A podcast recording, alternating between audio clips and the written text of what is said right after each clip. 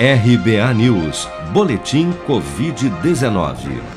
Segundo a última atualização do painel Covid-19 do Ministério da Saúde, somente em 24 horas foram notificados pelas secretarias estaduais de saúde 17.756 novos casos e 676 mortes pela doença no Brasil nesta quarta-feira. Com base neste total, o país já soma 596.122 óbitos relacionados à Covid-19 desde a primeira morte confirmada no final de março do ano passado.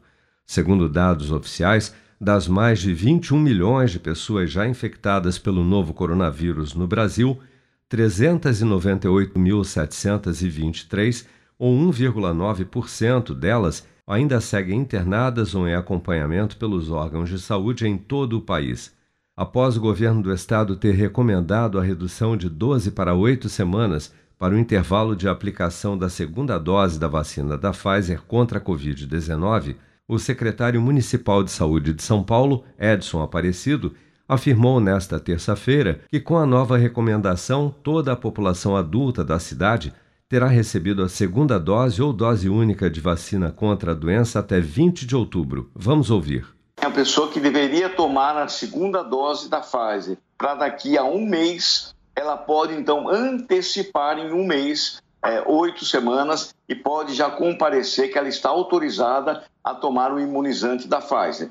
Essa redução, inclusive, nos permite afirmar que, que seguramente isso vai nos ajudar até meados de outubro, entre 15 e 20 de outubro, nós chegamos na cidade de São Paulo com cerca de 100% das pessoas também com a segunda dose aplicada. As pessoas podem procurar qualquer unidade de vacinação da prefeitura com essa redução de 12 para 8 semanas a aplicação da Pfizer.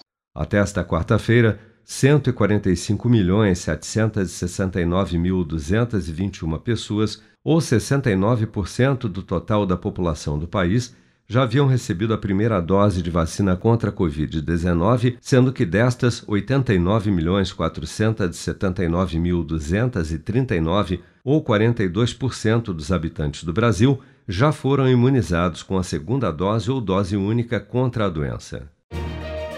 Com produção de Bárbara Couto, de Brasília, Flávio Carpes.